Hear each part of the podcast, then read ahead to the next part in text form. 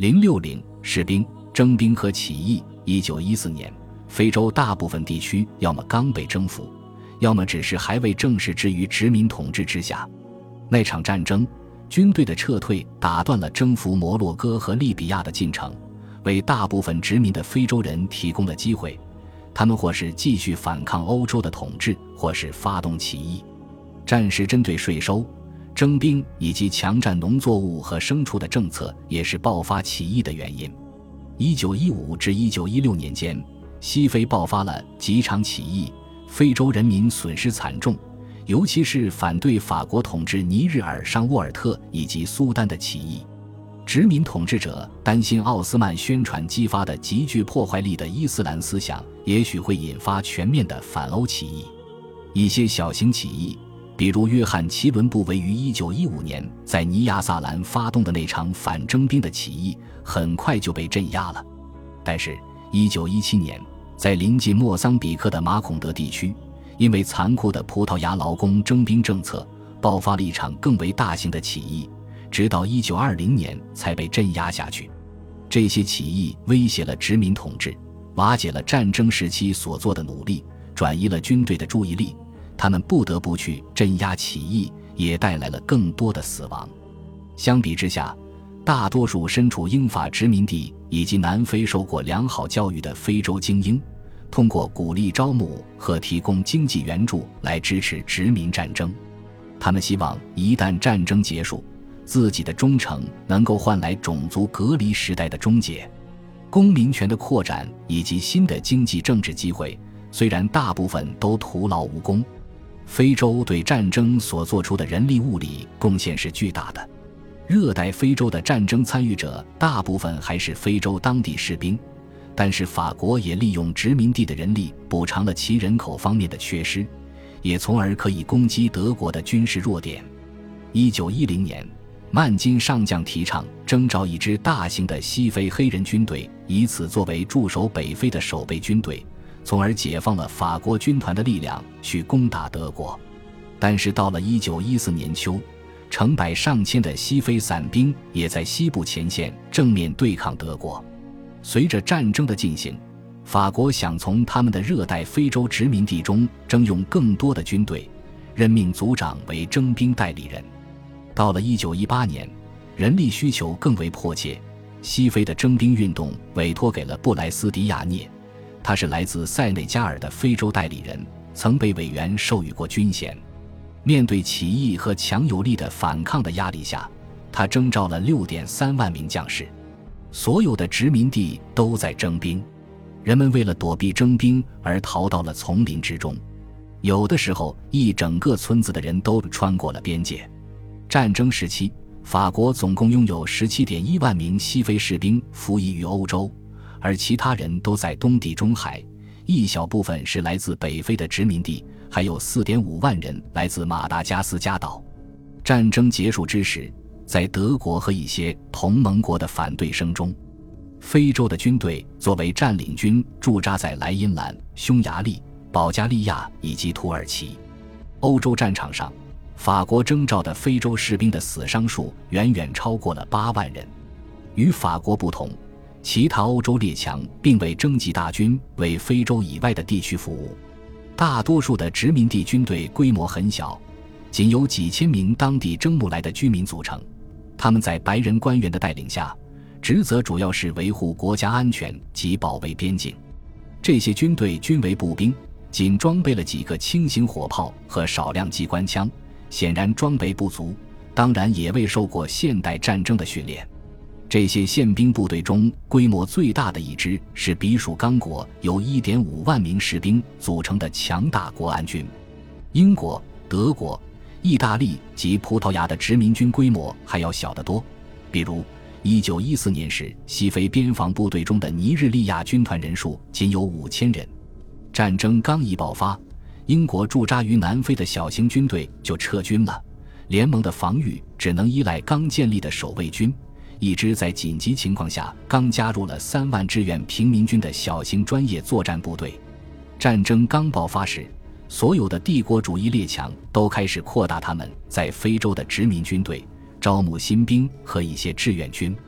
非洲军队在整个非洲的各种军事活动中征战，比如英属西非部队在多格兰作战，喀麦隆部队被派去镇压国内叛乱，继而又远航绕过好望角去支援东非旷日持久的军事行动。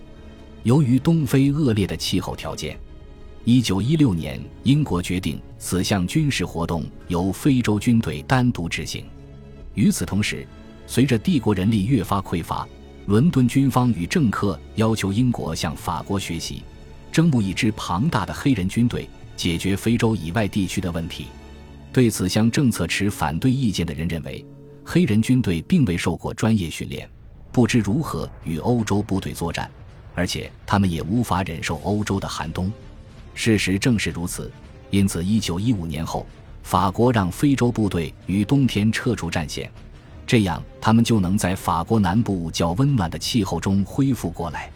气候问题未能阻挡一小群英属西非人被征募来为美索不达米亚的核武工作，未能阻挡几千名埃及工人在法国工作，未能阻挡在欧非混血的南非人被派往中东，亦未能阻挡两万名南非本土劳务派遣队，他们身穿非战斗制服。一九一六至一九一八年，一直在西方战线后方服务。在法国，这支派遣队被集中安排在营地里，与那些南非的移民矿工并没有什么不同。直到一九一八年，英国军队指挥官还一直在考虑要征募非洲人在欧洲作战，但是在他们真这么做之前，战争就结束了。南非白人军团在欧洲作战事迹最著名的是1916年7月在德尔维尔伍德的残酷战役。德尔维尔伍德已成为南非参战的主要标志。被南非黑人铭记的悲剧事件是1917年2月战舰门迪的沉没。当时600名本土劳务派遣队队员在英吉利海峡溺亡。在炎热的非洲，所有的军事行动都受到气候条件。疾病和落后的通信情况的阻碍，牲口死于蛇蝇携带的锥体虫病而不能使用，因此在远离河流和几乎没有铁路的地方，转移物资的主要方式是人工搬运，人力才是军队的手足。敌军需要数千名搬运工把军火和食物运到前线，疏散伤员。搬运是重活，即使在和平时期，也为许多非洲人所厌恶。在战争时期更是如此，因为几乎没有报酬，而且死亡率增加了。热带的军事活动需要提供持久大量的劳动力，这些只能靠武力来保证。男人，甚至女人和孩子都被迫卷入其中，强行把男人们从村庄带走，这给那些被留下的人，主要是女人、孩子和老人，带来了巨大的生产负担。食物短缺，偶尔的饥荒。尤其像1917年11月，在东非属地缺少雨水的时候，更是雪上加霜。即使像多格兰地区反对德国这样的短期战争，也需要数千名搬运工。德国医学传教士阿尔伯特·史怀哲回忆起，1914年在法属刚果，他看到死去的搬运工那瘦弱的身体躺在远离战争的道路上。南非人为南非。西非的战争贡献了三点五万名劳动力，这些人修建铁路、拦截道路、储备物资、装船，并且运送食物和军火。漫长痛苦的东非战争需要的搬运工最多，达到了最让人震惊的死亡人数。那次战争里涉及的搬运工人数不明，但据合理的估计，整场战争中德国和中东非联盟雇佣的人数大约为一百万。在德属东非属地，工资低到无法吸引足够的志愿搬运者，主管施加的压力使得招募到的人数更少。到1915年，大范围强制招兵开始。在接下来的一年里，搬运者经组织进入了军事劳动局。食物短缺和高死亡率增加了人们对搬运工作的抵制。1917年大规模征税，搬运工只有12万名。当局害怕结果闹大，暂停了征兵。近期的一项评估显示，有二十多万名十六岁到四十岁之间的男性应征入伍，伤亡人数达五万，这是东非属地男性人口总数的八分之一。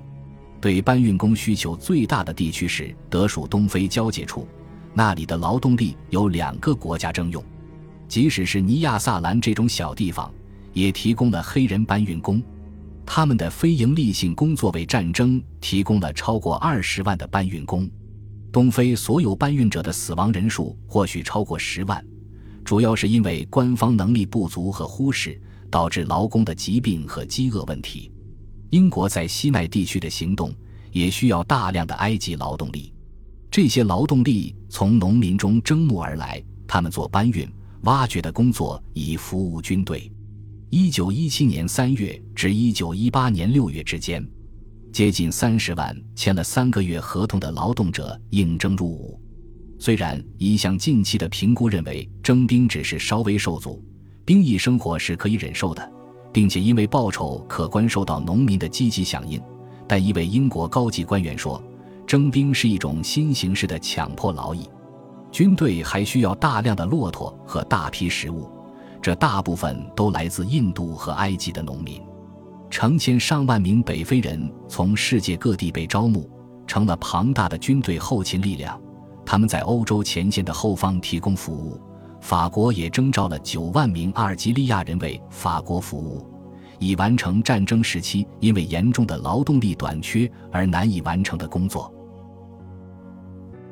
恭喜你又听完三集，欢迎点赞留言。